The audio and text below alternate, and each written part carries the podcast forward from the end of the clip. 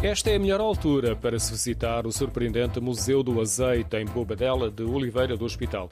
O edifício vizinho do museu é um lagar. Quem nos visita de novembro a janeiro tem o privilégio de assistir à produção do azeite em tempo real no edifício ao lado, que foi onde o fundador do museu criou o seu primeiro lagar. Alexandra Dias fez-nos uma visita guiada. É uma das filhas de António Dias que concretizou o sonho de construir o museu. Foi um sonho. Tinha um sonho de criar um museu, por em Portugal não haver um sítio onde mostra toda a fase de evolução, desde a época primitiva até o atual.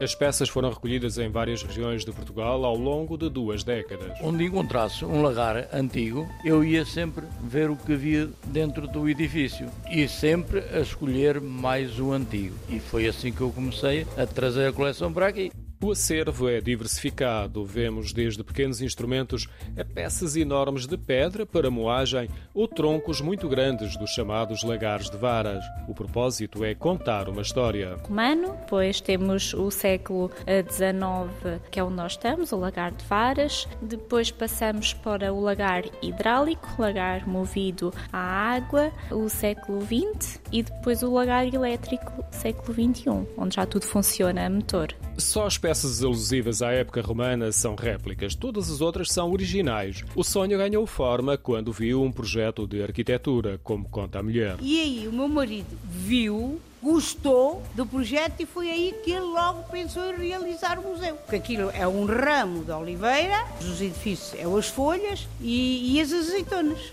O projeto é do arquiteto Vasco Teixeira e é surpreendente ao conceber o espaço como um ramo de oliveira. É um dos motivos de deslumbramento dos visitantes.